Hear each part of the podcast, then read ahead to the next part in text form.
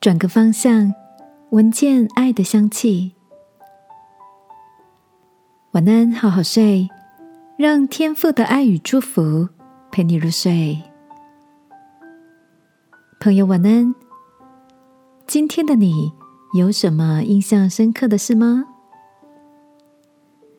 上周末，爱丽丝邀请我到她刚搬进的小公寓，一起下午茶。坐落在大街旁的小巷，有阳光斜进的午后，明亮的视野，温馨的布置，让人好享受其中。只是有个小缺点，就是跟隔壁距离好近，安静的巷弄里，连邻居关门的声音都听得见。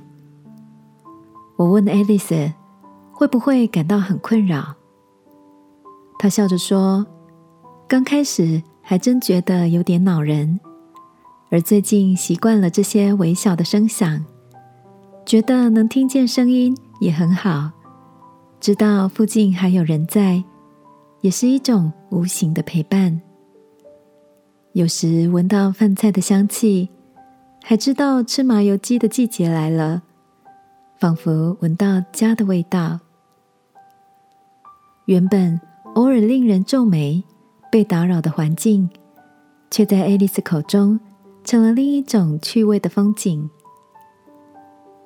我很喜欢一个有名的宁静祷告文，说：“亲爱的上帝，请赐给我宁静，接受我无法改变的事，赐我勇气。”去改变我能改变的事，并赐我智慧，分辨这两者的不同。亲爱的，最近有什么让你感到不顺心而烦乱的事吗？圣经里提到，它使人安静，谁能扰乱呢？